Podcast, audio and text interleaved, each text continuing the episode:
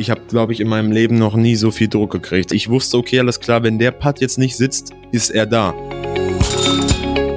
Der Junge ist heiß wie Frittenfett und ich erst recht. Also wir haben richtig, richtig Lust. Wir sind einfach brutal motiviert. Ich möchte dahin fahren und Junioren-Europameister werden. Das ist klar mein Ziel. Input, der Disc Golf Podcast. Herzlich willkommen zu Input, dem wahrscheinlich spektakulärsten deutschen Disc Golf Interview Podcast der ganzen Welt. Heute bei mir zu Gast der amtierende deutsche Meister und ein Top-Favorit für die Europameisterschaften, Timo Hartmann. Vor zwei Jahren wurde er deutscher Juniorenmeister, da war er 15. Letztes Jahr wurde er mit gerade mal 16 Jahren deutscher Meister in der Open-Klasse und nun mit 17 steht eine Europameisterschaft vor der Tür, bei der er bei den Junioren nicht weniger will als den Titel. Und was soll ich auch sagen? Er ist schließlich da der Favorit. Wie geht er wohl mit seiner Favoritenrolle um? Ähm, wenn ich das Gespräch mit Timo, das ihr gleich hört, zusammenfassen muss in einem Bild, sagen wir in einem Satzzeichen, dann fällt mir nur ein Ausrufezeichen ein und zwar ein richtig fettes, ein richtig fettes, rotes, blinkendes Ausrufezeichen. Also es geht im Gespräch um ihn im Allgemeinen, aber natürlich ganz aktuell um die Europameisterschaften, die kommende Woche auf dem Parcours in Konopiste in Tschechien starten. Zurzeit bereitet sich Timo in Kellenhusen gezielt auf die Europameisterschaften vor und da habe ich mit ihm auch in der vergangenen Woche gesprochen. Ein super Selbstbewusstsein und Ambitionen werdet ihr hören, aber auf eine sehr angenehme Weise und dabei werdet ihr vielleicht ganz schnell vergessen, dass der Mann gerade mal junge 17 Jahre alt ist. Noch ein paar allgemeine Daten zur Europameisterschaft, wer das nicht so präsent hat. Diese EM ist für alle Divisionen und wird in Konopiste, Tschechien stattfinden. Mittwoch kommender Woche, also am 11. August, findet die erste Runde statt. Der Finaltag ist dann Samstag, der 14. August. Das wird dann für alle, die es in die Finalrunde schaffen, die vierte Runde sein. Dabei sind etwa 300 SpielerInnen, darunter, ich glaube, alleine 34 aus Deutschland. Die gesamte deutsche Delegation mit Begleitpersonen ist etwa 50 Mann und Frau groß, also schon ein ganz schöner Tross an Leuten. Stand jetzt ist Simon Lisotte auch am Start und natürlich ist er einer der EM-Titelfavoriten im deutschen Team. Und einen der anderen Titelfavoriten hören wir jetzt. Input Disc Golf Typen. Ich freue mich sehr, heute mit dem amtierenden deutschen Meister zu sprechen, nämlich Timo Hartmann. Hallo. Ja, vielen Dank, Matthias, dass ich hier sein darf. Dankeschön. Du bist ja sogar äh, zwei Jahre jetzt am Stück deutscher Meister geworden. Ähm, du warst Junioren deutscher Meister. Genau. Und letztes Jahr kam dann, kam dann die deutsche Meisterschaft bei den Großen, sage ich mal. Also ich, ich will es einfach mal so sagen, wie es ist, gleich die Bombe zu Beginn. Also deine Lernkurve die letzten zwei, drei Jahre war ja mega. Also dein Spiel ist so krass konsequent besser geworden. Dankeschön. Und ich kenne einige, die sagen, dass du der dominierende Spieler in Deutschland der nächsten Jahre sein wirst. Ähm, was hältst du von der Aussage? Ja, äh, an sich, das war so gesagt mein Ziel eigentlich. Also ähm, ja, natürlich möchte ich immer der Beste sein, das ist klar. Äh, aber für mich ist eigentlich auch der Spaß im Vordergrund, sage ich jetzt mal so. Also einfach die Leute auf dem Turnier zu sehen, mit denen ein bisschen zu sprechen oder sonst was. Natürlich, ich bin brutal ehrgeizig. Wer mich kennt, der weiß, okay, eigentlich bin ich voll in meinem Film immer drin, versuche jeden Wurf zu hundertprozentig auszuführen und so zu werfen, wie ich, wie ich es möchte. Aber ja, das ist mein Ziel. Ja, genau. Okay, cool. Das ist zumindest dein Ziel. Aber äh, glaubst du, ist es auch machbar? Ähm, also ich sag mal so, ich mache gerade eine Ausbildung. Ich bin jetzt, komme jetzt ins zweite Lehrjahr. Ähm, ich möchte die erstmal zu Ende machen und danach dann auf jeden Fall nach Amerika gehen, wahrscheinlich erstmal für ein Jahr um ein bisschen zu gucken, wie es dort ist, ein bisschen mal, ja, allgemein einfach mal andere Turniere zu schnuppern, sage ich jetzt mal, die großen wie USDGC und so weiter. Und dann gucken wir mal, es ist natürlich auch einfach abhängig von der Gesundheit. Also es kann natürlich immer mal passieren, irgendwie, dass ich mich irgendwie verletze oder sonst was und es dann irgendwie doch nicht mehr so weitergeht, wie ich mir das vorstelle. Und deswegen mache ich gerade diese Ausbildung, um einfach, wenn ich dann wieder nach Deutschland zu komme, was in der Hand zu haben und einfach dann nicht wieder von vorne anzufangen. Und da ich noch relativ jung war, als ich die Schule ähm, ja verlassen habe, sage ich jetzt mal, da war ich noch 16, da war es einfach noch zu früh, dann schon nach Amerika zu gehen, um einfach dann noch ein bisschen jetzt reifer zu werden, bisschen hier noch große Turniere zu spielen und so weiter. Und dann gucken wir mal. Auf jeden Fall, das ist mein Ziel, mein Traum, mal mit Paul Macbeth, mit einem Ricky Wysocki oder sonst was zu spielen.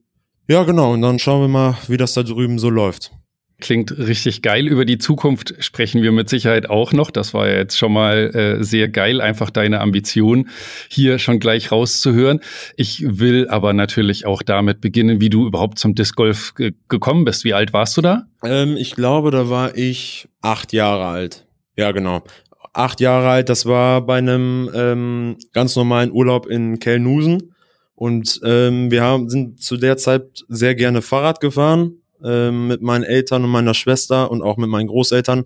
Wir haben uns jedes Mal, wenn wir oben auf dem Deich hergefahren sind, haben wir uns immer gedacht, hey, was sind das für komische Körbe?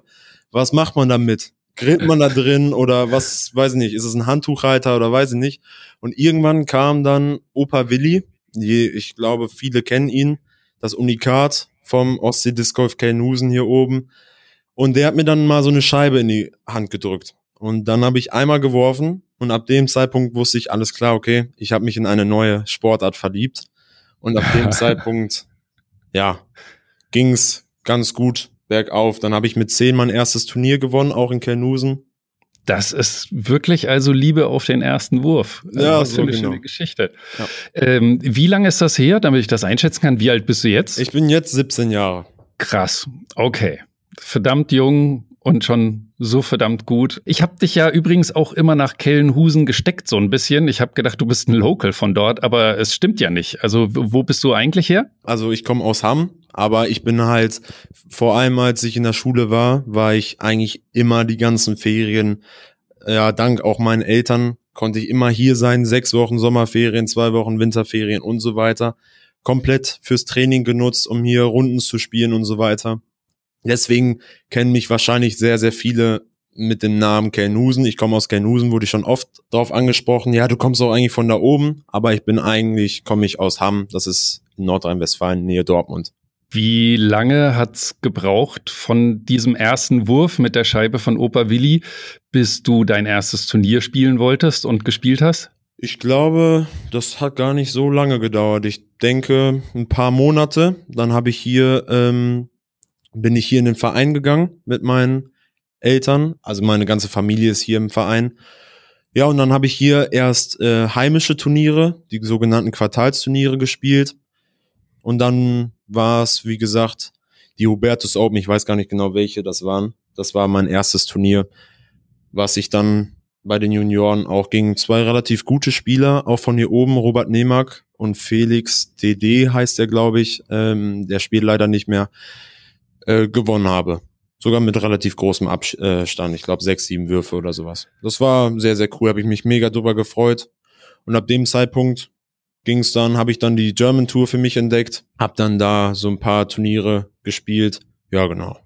Kannst du mal sagen, wie du so deine Entwicklung selbst siehst von dem Zeitpunkt an? Du hast dann ja das ein oder andere Jahr noch Juniors gespielt und soweit ich das gelesen habe, gefühlt da auch nach einer Zeit, äh, also das war nicht wohl nicht dein einziges Turnier, was du mit deutlichem Vorsprung gewonnen hast, ne? Der Anfang war natürlich bei Junioren, da war es dann auch ähm, auf den ersten Turnieren relativ eng mit einem David Strott, mit einem Tobias Klann, auch einen Joris Richter oder einen Fabian Kaune oder ich, ich weiß jetzt nicht, wer noch alles, also ich möchte jetzt keinen vergessen oder sonst was, aber natürlich dann wurde ich relativ, ja, habe mich sehr schnell weiterentwickelt, auch mit der Hilfe von Wolfgang Kraus, was dann Technik und äh, mentales Training, sage ich jetzt mal, anbetrifft. Und dann ging es zu meiner ersten deutschen Meisterschaft 2015 und ab ähm, dem ersten Turnier bis zur deutschen Meisterschaft habe ich halt eigentlich immer Junioren gespielt und das war halt eigentlich immer ein ganz geiles Battle.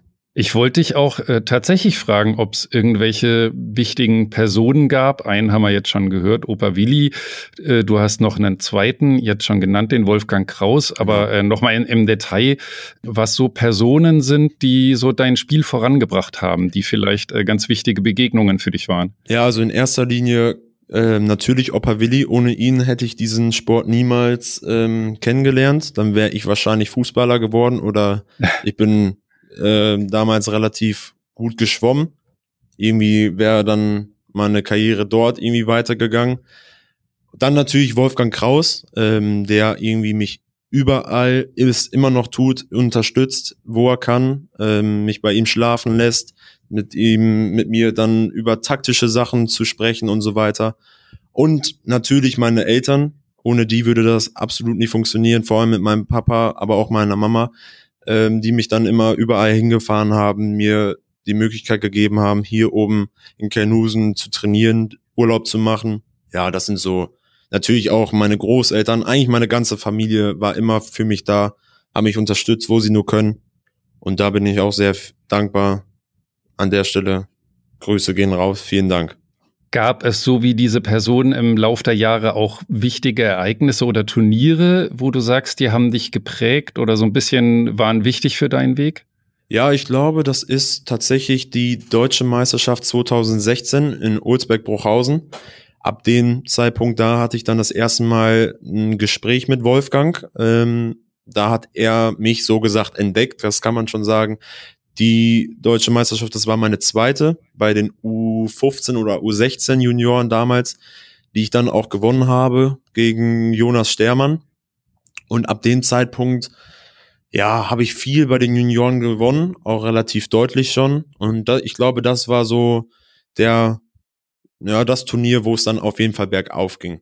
Wie würdest du deine Spielweise jetzt beschreiben? Was, was sind so seine, deine Stärken und deine Schwächen? Also man kann dazu sagen, meine Spielweise ist, ja, sage ich jetzt mal, typisch wie so ein Jugendlicher. Ich mache relativ viel, gucke ich mir natürlich von einem Simon Lisotte oder einem Eagle McMahon ab, ähm, werf dann natürlich Routen, die man vielleicht nicht unbedingt so werfen sollte, um einfach weil ich einfach Lust drauf habe.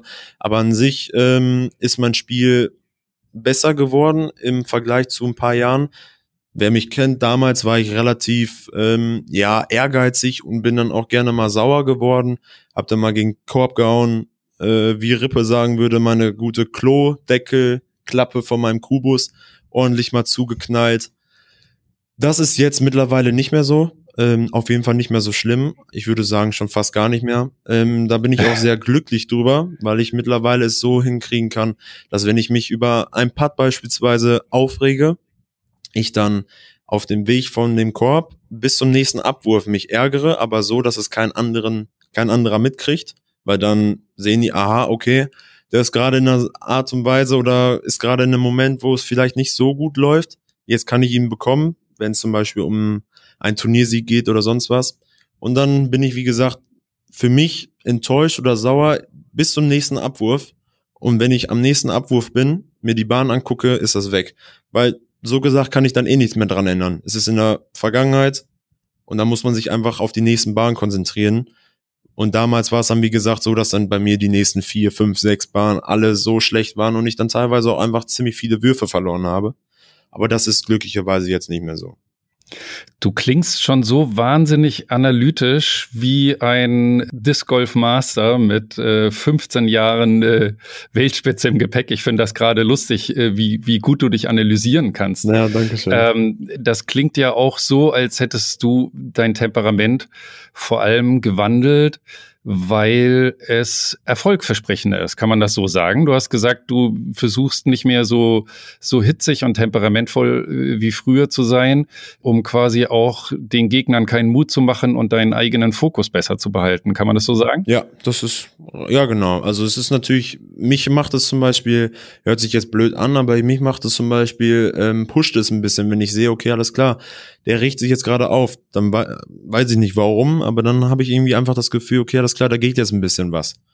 Und das versuche ich einfach auch ähm, für große Turniere einfach ein bisschen mehr Disziplin zu zeigen, weil sowas wie ja, den Korb fast auszuwurzeln und so weiter, das gehört, finde ich, nicht zu diesem Sport dazu. Das muss nicht unbedingt sein. Ich mache den Sport, um einfach Spaß zu haben. Und das muss man einfach, darf man einfach nicht vergessen, dass man den Sport einfach macht, um draußen in der frischen Luft zu sein, die Leute zu sehen, Spaß zu haben, geile Würfe zu sehen.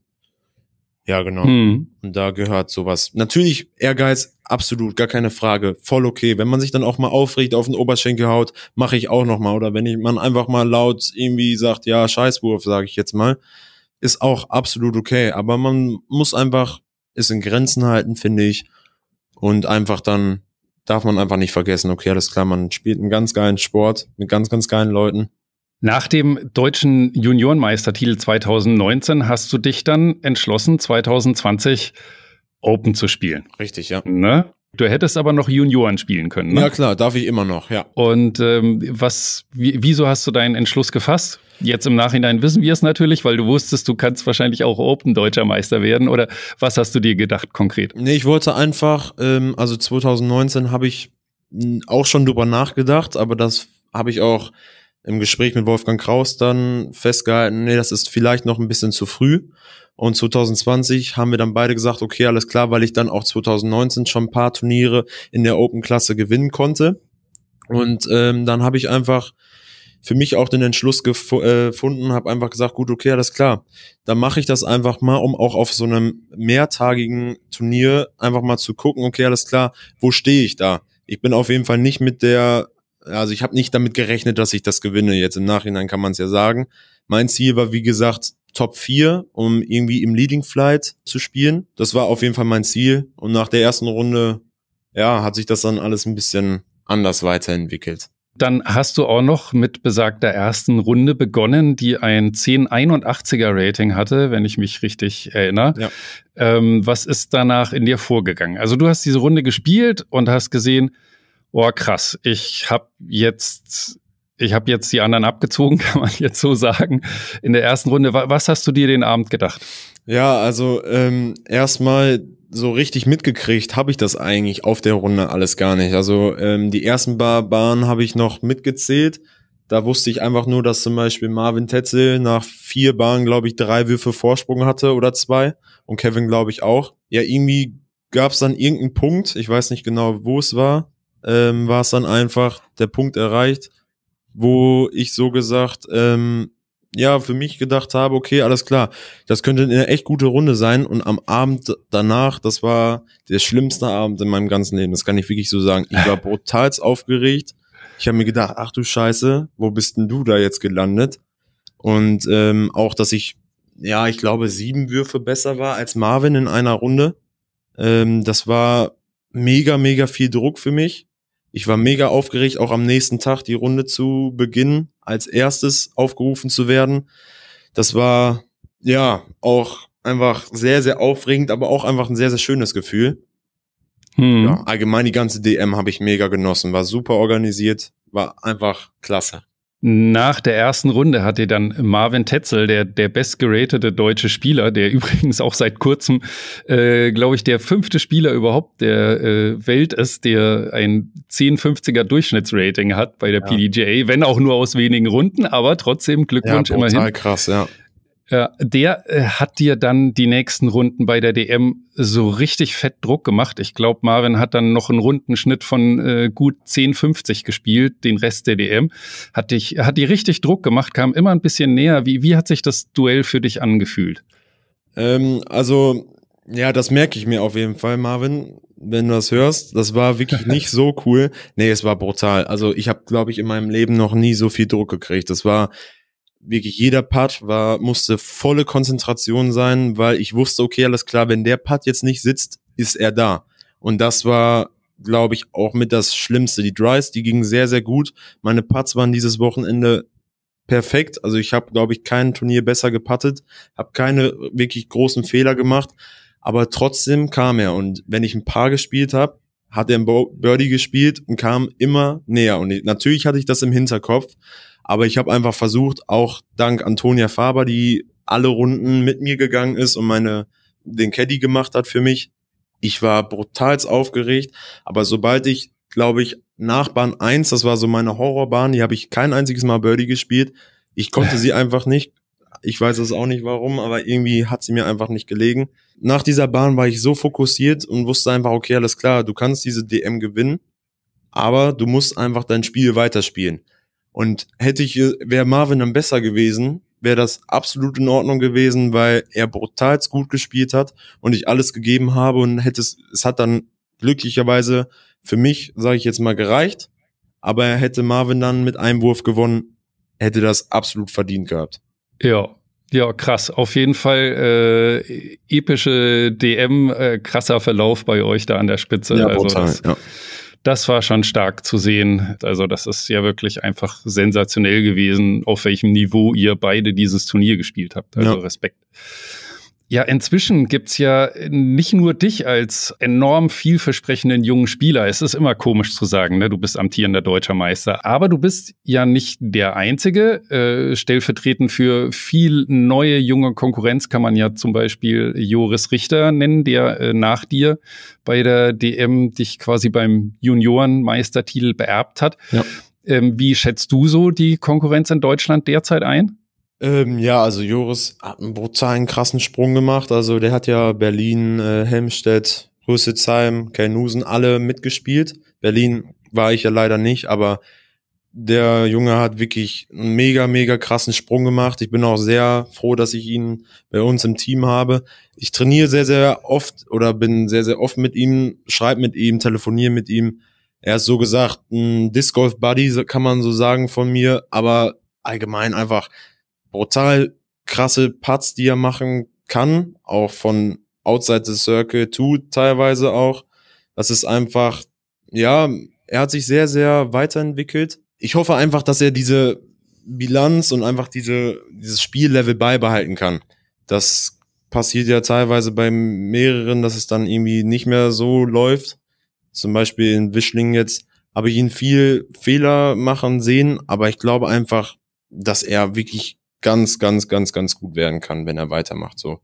Das ist ja das Geile. Das habe ich auch gehört. Offensichtlich seid ihr nicht nur Konkurrenz, sondern pusht euch auch so beim Training. Und zurzeit seid ihr wohl beide in Kellenhusen, Genau. wo ich jetzt gerade mit dir spreche und bereitet euch auf die Europameisterschaft gemeinsam vor. Wie Richtig, kann ja. ich mir das vorstellen? Ja, also ähm, wir sind, haben Sonntag noch das Turnier in Wischling gespielt. Äh, die Tremonia Classics waren das. Und dann sind wir hier hochgefahren und so gesagt trainieren wir jetzt hier zusammen. Wir spielen nicht einfach nur hier Runden. Vor allem auch ähm, in Konopiste braucht man nicht nur Weite und Putts, sondern Konopiste ist einfach ein Kurs, wo man auch einfach Placement-Shots machen muss. Und die trainieren wir gegenseitig, unterstützen uns gegenseitig, helfen uns gegenseitig, pushen uns einfach ein bisschen auf, weil wir beide mega Bock haben. Das kann ich aus seinem Namen auch einfach sagen. Der Junge ist heiß wie Frittenfett und ich erst recht. Also wir haben richtig, richtig Lust. Und ähm, ja, wir sind einfach brutal motiviert, wollen den Kurs auseinandernehmen und einfach Spaß haben mit den Leuten. Bisschen, also für ihn ist es die erste Europameisterschaft. Da kann ich ihnen ein bisschen, ähm, sage ich jetzt mal, helfen, was Nervosität anbetrifft und so weiter. Ähm, aber wir unterstützen uns einfach beide sehr, sehr gut und passen uns einfach der Situation an, sage ich jetzt mal an. Ja. Ja, äh, Entschuldigung, wenn ich immer wieder fassungslos bin, wie abgeklärt du als 17-Jähriger darüber redest. Schon, schon selber so ein bisschen wie der, wie der Papa für andere Spieler. Sehr schön. Ja, danke. Ähm, wir haben gerade eben äh, vom äh, Training gesprochen. Wie, wie trainierst du eigentlich? Wie kann ich mir das vorstellen? Hast du Trainingsroutinen oder einen bestimmten Wochenplan oder wonach richtet sich das? Ähm, also, soll ich ehrlich sein? Ja. Okay, also ähm, mein Trainingsplan ist nicht wirklich voll. Das kann man so sagen.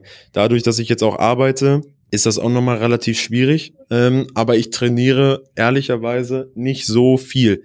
Mittlerweile schon. Da patte ich zwischendurch mal. Aber da früher habe ich nie trainiert, weil ich habe ich immer nur das Training in Kernusen genutzt. Also so gesagt waren immer nur die Ferien das Training. Aber jetzt äh, merke ich auch einfach durch die Arbeiterei, ähm, merke ich das einfach auch in meinem Spiel. Die Putts sind nicht mehr so gut, wie sie mal waren. Aber so gesagt, versuche ich einfach, sobald ich irgendwie freie Zeit habe oder sonst was und natürlich Lust habe, aber das habe ich eigentlich immer, ähm, ein paar Putts zu machen. Eigentlich immer mehr als 100, das ist relativ wichtig. Mit Absprache auch zwischendurch mal mit Wolfgang, der muss mich dann immer ein bisschen anstupsen, sage ich jetzt mal, sagt dann mal, ja, komm, mach mal ein paar Drives und so weiter, patte mal ein bisschen. Ja, genau. Wieso hast du gesagt, dass es wichtig ist, dass man mehr als 100 Putts macht? Wieso, das kann ich gar nicht so richtig sagen, aber ich glaube einfach, ähm, weniger macht nicht wirklich viel Sinn. Also habe ich für mich zumindest so entdeckt. Für mich habe ich einfach immer als Ziel mehr als 100 Putts genommen, um einfach auch ein bisschen die Technik zu stabilisieren, um nicht dann einfach, sage ich jetzt mal, auf dem Turnier da zu stehen und zu sagen, ja, wie ist eigentlich nochmal meine Putting-Technik? Hole ich langsam aus, mache ich einen Spin-Putt oder was auch immer, um einfach diese Technik zu fixieren und einfach beizubehalten.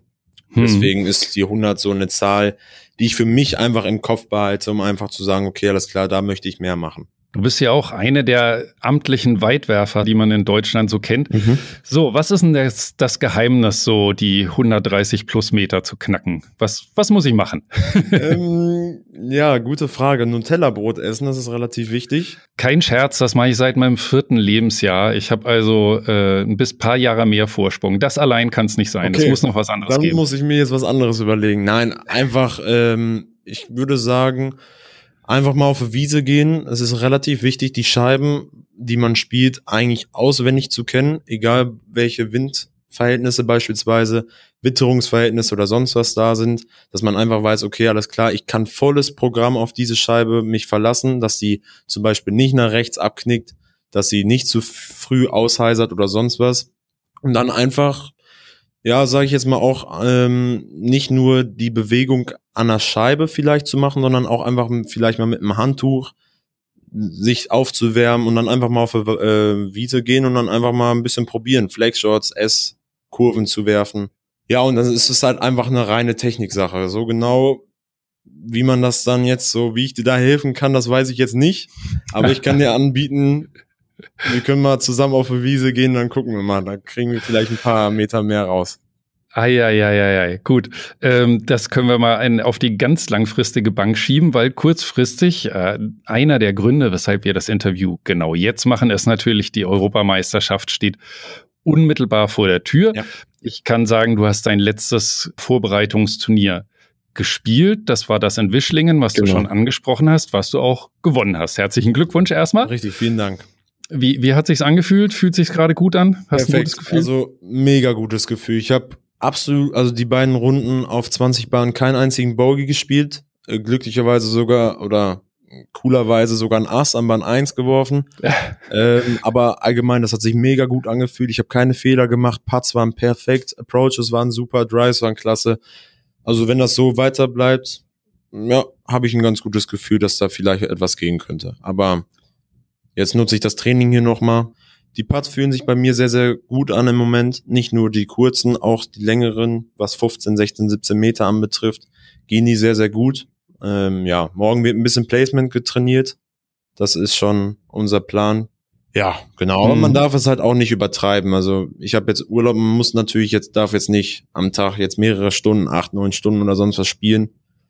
Auch mal ein bisschen dann, ja, entspannen an den Strand legen, ins Wasser gehen, um mal ein bisschen auch vom Kopf ein bisschen weg vom Disc Golf zu kommen. Das ist auch manchmal ganz gut. Ja. Aber würdest du auch so sehen, du bist schon einer der heißesten Kandidaten auf den EM-Titel bei den Junioren, ne? Da trittst du ja an. Ja, also das kann gut sein. Also ich bin auf jeden Fall derjenige mit dem höchsten Rating, aber ähm, ich werde auf keinen Fall irgendjemanden, irgendeinen Spieler da unterschätzen. Ähm, die Finnen und die Tschechen, glaube ich, haben ihre Startplätze noch nicht besetzt. Was ich aber weiß, ist, dass Oskari und Lauri definitiv, glaube ich, nicht kommen werden. Ähm, das ist schon mal Oha. gar nicht so schlecht. Natürlich hätte ich gerne meine Klasse an den beiden auch noch mal gemessen, um einfach zu gucken, okay, alles klar, weil ich glaube, ich habe auch ein höheres Rating als die beiden. Ich weiß es wie gesagt nicht, aber ich meine schon, ähm, um einfach zu gucken, ob ich vielleicht doch besser bin als Oskari oder ob Lauri. Das ist vielleicht eigentlich ein bisschen schade, dass sie nicht kommen. Aber ich hoffe einfach, dass mein Spiel da gut ist. Ich versuche einfach Spaß zu haben. Das werde ich definitiv, weil der Kurs ist brutal geil. Ich wollte immer nach Konopiste fahren, mit den Leuten einfach Spaß zu haben und dann mal schauen, wie das so läuft. Okay, und die Aussicht auf den Junioren Europameistertitel, ist das auch der Grund, warum du jetzt da definitiv gesagt hast, dass du nicht Open starten willst, ja. wie du es ja in Deutschland jetzt schon gemacht hast? Genau, also ich mein Ziel ist natürlich, ich möchte dahin fahren, und Junioren-Europameister werden. Das ist klar mein Ziel. Äh, Ob es klappt, ich wünsche es mir.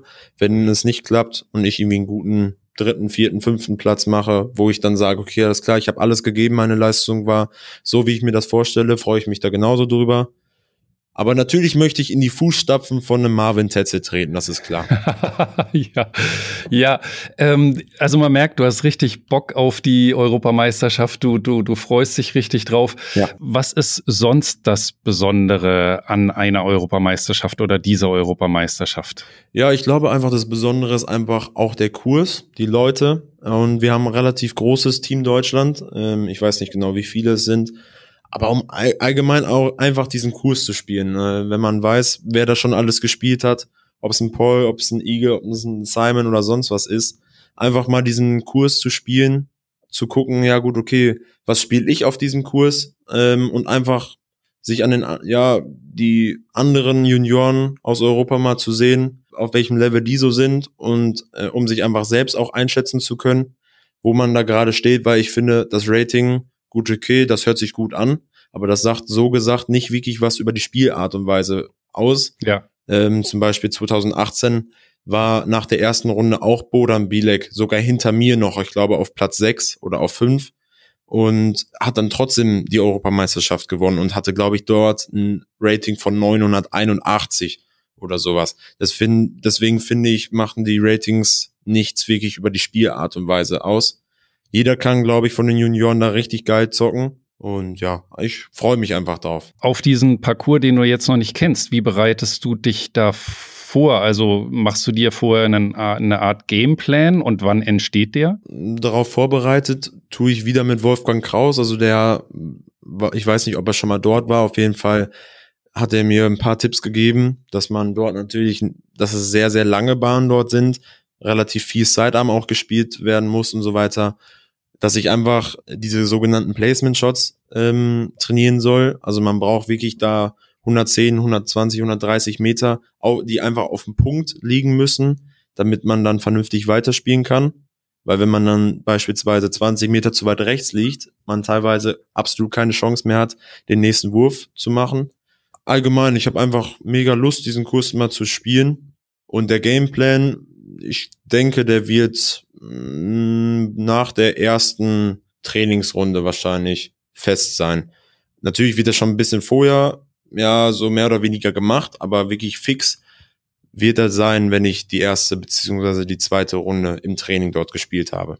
Machst du dir da Notizen? Ist das alles so in deinem Kopf nur grob überschlagen? Wie gehst du daran? Ähm, also vorm Turnier gucke ich mir sehr gerne die Bahn einmal an, spiele sie auch gerne mal. Aber beispielsweise, wenn ich ähm, den ersten Tag absolviert habe, liege ich sehr, sehr oft bei mir zu Hause im Bett und gehe im Kopf die Bahn einzeln durch und überlege, gut, okay, alles klar, was hast du da heute gut gemacht?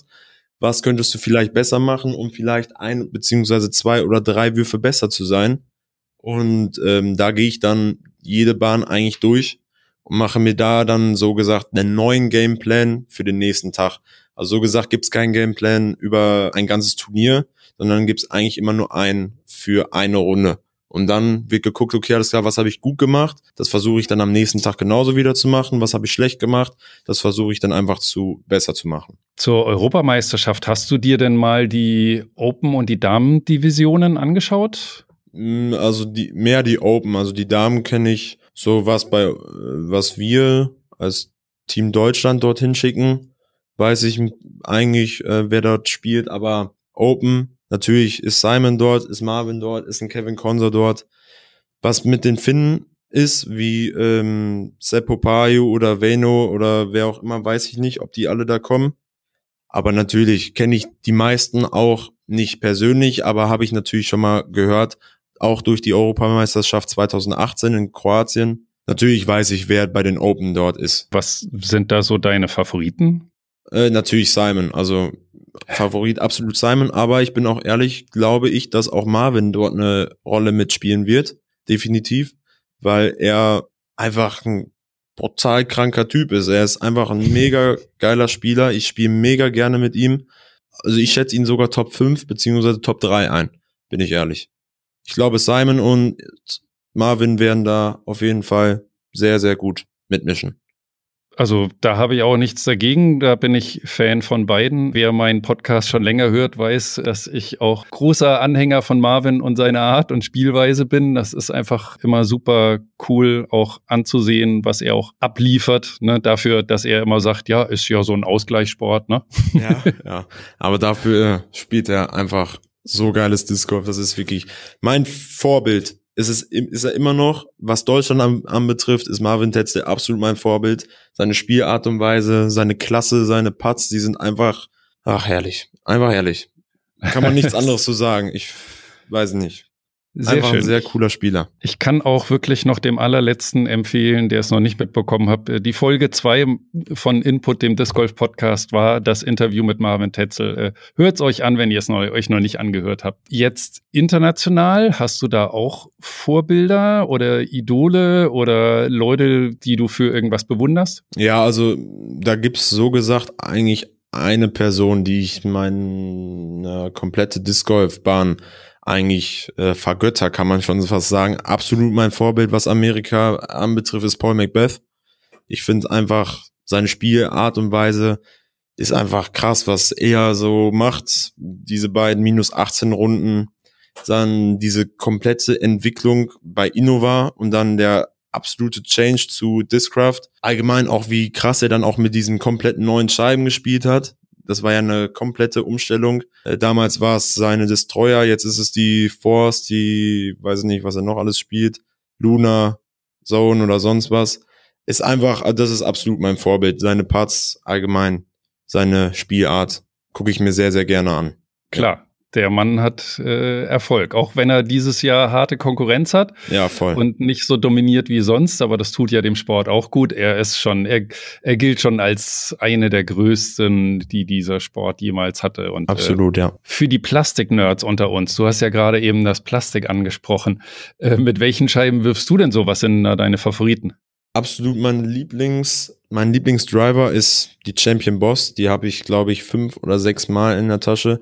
Egal ob für Backhand oder Sidearm, ob für Flex oder langgezogene Heiser oder stabile Heiser oder was auch immer. Ich liebe diese Scheibe einfach, die passt einfach perfekt auch für meine Wurftechnik. Ja, als Approach-Scheibe ist ähm, Justice eine sehr schöne Scheibe, auch für Sidearm relativ stabil. Für gerade und für Turnover beziehungsweise Annies spiele ich gerne die MD3. Das ist auch eine sehr, sehr kontrollierbare Scheibe. Und äh, ja gut, okay, Putter, Wurfputter ist absolut meine Lieblingsscheibe, die Harp. Das bleibt sie auch. Und äh, ich patte mit den Prototype Guards die passen halt zu mir relativ gut, weil ich relativ viel ähm, Spin-Putts mache und die gleiten dann halt ziemlich gut. Das ist für größere mhm. Distanzen relativ ähm, wichtig auch, finde ich, dass die nicht direkt nach fünf bis zehn Metern einfach so, ja, wie so ein Pfannekuchen auf den Boden fallen. Ja, das sind so, natürlich, ich habe auch ganz viele für Fairway Driver, spiele ich gerne die Doombird 3, FT3. Mega geile Scheibe, sehr, sehr gut kontrollierbar für Backhand und Sidearm. Ja, aber natürlich ist mein Wagen nicht nur, ist nicht nur die Scheiben. Also ich habe natürlich auch noch mehr. Klar. Also du hast das klassische sogenannte Mixed Bag, sage ich mal, mit Scheiben von verschiedenen Herstellern. Wenn jetzt sich ein Hersteller darum reißt, dich äh, interessant äh, zu unterstützen, mhm. das käme für dich in Frage, dass du sagst, okay, dann muss ich mein Spiel ein bisschen umstellen, mich an neue Scheiben zu gewöhnen oder wie stehst du dazu? Wenn dann der nächste Schritt durch einen größeren Sponsor kommt, sind dann so gesagt eigentlich die Scheiben zweitrangig, finde ich. Ähm, dann ist eigentlich relativ wichtig, dass dieser Sponsor mich dann unterstützt, wenn ich nach Amerika gehe. Das ist relativ wichtig. Und natürlich würde ich dann gucken, ähm, dass es natürlich eine Marke beziehungsweise ein Sponsor ist, wo ich relativ viele Scheiben auch selbst spiele und ähm, wo ich dann auch einfach, dann würde ich natürlich gucken, okay, alles klar, habe ich Backups für meine Scheiben, zum Beispiel, wenn ich die Harp nicht mehr spielen kann oder meine Putter nicht mehr spielen kann, dass ich dann einfach auch gucke, okay, alles klar, habe ich Backups dafür? Ja, genau, dass ich die dann dementsprechend ersetzen kann, weil es macht natürlich keinen Sinn, wenn dann durch falsche Scheiben beziehungsweise Scheiben, womit ich nicht klarkomme, mein Spiel irgendwie schlechter wird, sage ich jetzt mal. Ja, klar. Gibt's denn sonst was auf einer Disc Golf Runde, was du immer dabei hast, was wichtig für dich ist? Ganz wichtig sind für mich Mr. Toms. Das sind so äh, Nussriegel. Die habe ich in mehrfacher Ausführung dabei. Also wirklich sehr, sehr viele. In Rüsselsheim hatte ich, glaube ich, 20 Stück, 25 Stück mit. Die brauche ich definitiv. Aber dann auch so ein Birdie Bag, um einfach nicht immer mit der Hand, vor allem wenn es geregnet hat, ist es nicht so cool, immer über die Erde zu gehen oder sonst was. Aber natürlich Handtücher. Ja, ich kann zum Beispiel auch nicht ohne meinen Metall-Minimarker. Das ist wahrscheinlich so eine Kopfsache für mich, aber das ist so mein Glücksbringer. Den habe ich schon sehr, sehr lange. Wenn der nicht dabei ist, weiß ich, okay, alles klar, das Turnier brauche ich eigentlich gar nicht spielen. Nein, das ist, ist nur ein Spaß, aber das ist einfach so eine Kopfsache. Der darf auf jeden Fall nicht fehlen. Oh, jetzt wissen die Leute Bescheid. Ich glaube, jetzt musst du bei den nächsten Turnieren äh, dich vor Diebstahl hüten, wenn die Leute ja, dich Das war vielleicht wollen. nicht so taktisch klug gerade, das merke ich gerade auch. ja. Ich glaube, die Community ist da, ist da sehr nett und ich glaube, ähm, da würde ganz Disc Golf Deutschland beim Suchen helfen, wenn der, wenn der mal verloren geht. Das wäre super lieb. Da würde ich vielleicht sogar auch mal ein Bierchen ausgeben oder so. Uns hören ja natürlich auch viele Anfänger oder Leute, die noch nicht so lange dabei sind. Mhm. Ähm, Gibt es irgendwas, von dem du sagst, oh Mann, hätte ich das mal damals schon gewusst, als ich angefangen habe? Also irgendwie ein Tipp, äh, worauf Leute achten können, die vielleicht noch nicht so lange dabei sind und ähm, ihr Spiel verbessern wollen? Also ich habe das Glück gehabt, ich habe relativ eigentlich alles sofort gelernt, ähm, egal ob es ein Sidearm, ob es eine Rückhand war oder sonst was. Aber einen Tipp kann ich einfach geben. Das Allerwichtigste ist einfach Spaß an dem Sport zu haben und dann einfach, ähm, ich habe mir sehr, sehr viel bei Profis abgeguckt. Aber ähm, das nur zu einer bestimmten, bis nur bis zu einem bestimmten Level, weil irgendwann muss man dann äh, für sich selbst einfach das Spiel, ja, ja sage ich jetzt mal, erfinden so gesagt einfach gucken, okay, das ist klar. Wie habe ich die Technik bei einem bei einer Vorhand? Wie habe ich die Technik bei einem Backhand? Kann ich lieber aus dem Stand oder mit Anlauf machen? Wie läuft mein Anlauf ab und so weiter? Und dann einfach mal ein bisschen gucken. Vielleicht auch jemanden dazu nehmen, der das dann filmt, um es dann einfach sich anzugucken zu können und dann einfach diesen Wurf mehrmals machen, dass man ihn einfach so gesagt, wenn man nachts geweckt wird, gesagt wird, okay, alles klar, wirf mal bitte, eine Side, mit, bitte einen Sidearm mit der und der Scheibe, dass man das einfach machen kann und weiß, okay, alles klar, ich weiß, wie ich diese Scheibe so werfe, dass sie dahin fliegt, wo ich es möchte. Guter Tipp, vielen, vielen Dank. Ich bedanke mich allgemein jetzt schon mal das erste Mal für dieses Interview. Wahnsinn, was da alles von dir rüberkam. Vor allem diese Reife, mit der du äh, sprichst, ist äh, sensationell. Super alter Hase. Ja, danke schön. Wann, wann wirst du 18? Ich werde am 30. April nächstes Jahr werde ich 18.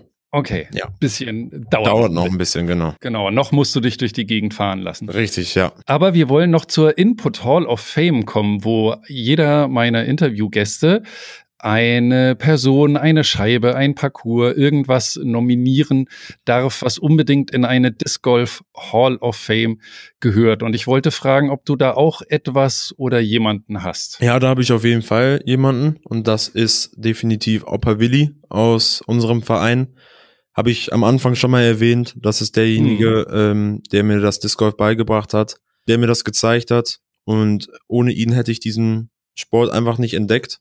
Ja, und da möchte ich auch an der Stelle nochmal Danke sagen. Genau, der ist für mich ja. in der Hall of Fame mal sehen, ob Opa Willi bald einen äh, Europameister zum Disc Golfen gebracht hat. Das ist das Ziel, ja.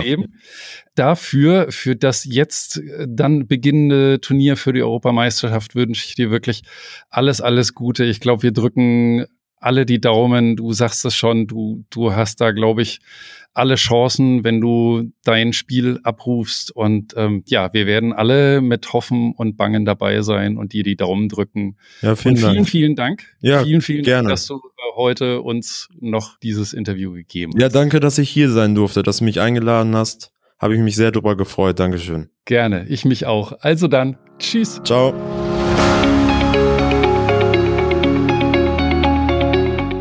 Also, alles Gute bei den Europameisterschaften, nicht nur Timo, sondern auch natürlich Marvin, Simon, Joris oder auch Christine, Susanne, allen, die einen Blick aufs Treppchen haben, aber natürlich auch allen, dass sie ihre persönliche Bestleistung abrufen können und vor allem dabei ganz, ganz viel Spaß haben. Wenn ihr noch Nachfragen in Bezug auf Timo habt oder andere Kommentare geben wollt, gerne ein Thema vorschlagen, das euch am Herzen liegt oder sonst etwas auf dem Herzen habt, kommentiert das auf den üblichen Social Media Wegen oder schreibt mir eine persönliche Nachricht. Ansonsten geht auch eine E-Mail an post@input-discgolf.de. Input wie immer mit 2T, wie sich das im Disc Golf gehört. Ja, den Gutschein von discgolfstore.de aus der letzten Show gewinnt Simon Klemm aus Leipzig. Herzlichen Glückwunsch. Viel Spaß mit der oder den neuen Scheiben und auch ein Riesendank natürlich an den Disc Golf Store für euren Service und euer Geschenk hier. Auch wenn es von Input, dem Disc Golf Podcast, gerade nur noch unregelmäßige Folgen gibt, empfehlt diesen Podcast gerne weiter. Nix hilft so gut wie eine persönliche Empfehlung. Lieben Dank schon mal dafür. Wenn ihr den Podcast abonniert habt, dann verpasst ihr ja eh nichts. Wenn ihr noch nicht abonniert habt, dann solltet ihr das jetzt tun oder schreibt euch auf die Mailingliste, für die ihr euch auf input-discgolf.de anmelden könnt. Liebe Grüße, viel Spaß beim Werfen und drückt unseren Starterinnen bei der Europameisterschaft kommende Woche eure Daumen. Bis bald.